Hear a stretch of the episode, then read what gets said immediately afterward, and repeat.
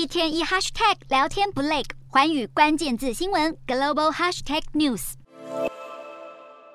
石油输出国组织与盟国 OPEC Plus 五日在位于奥地利首都维也纳的总部召开部长级会议，并在会中投下震撼弹，宣布自十一月起每天减产两百万桶原油，借以提振原油价格。这是 OPEC Plus 自二零二零年疫情高峰以来最大幅度的减产，进一步推高早已居高不下的油价。减产消息一传出后，国际油价应声上涨。沙乌地阿拉伯能源部长为这项决定辩护，强调产油集团的首要任务是维持永续的石油市场。不过，OPEC Plus 在乌俄战争升温、欧洲能源危机以及全球通膨日益剧烈之际，下了这个果断的决定，势必引起市场的担忧与西方国家反弹。而感到最不满的是先前不断施压产油国抑制油价的美国。华府发表声明表示，美国总统拜登对 OPEC Plus 这项短视近利的决定感到非常的失望。美国谴责减产将冲击早已深受高物价所苦的国家，进一步伤害全球经济，还将会对乌俄战争造成负面影响。美国《华尔街日报》也引述消息人士报道，拜登政府可能也会因此允许欧美国家石油企业恢复在南美石油大国委内瑞拉的产油，这代表美国可能准备放宽对委内瑞拉专制政府的制裁，并与强人总统马杜洛政权和解，以换取美国石油出口到欧美市场。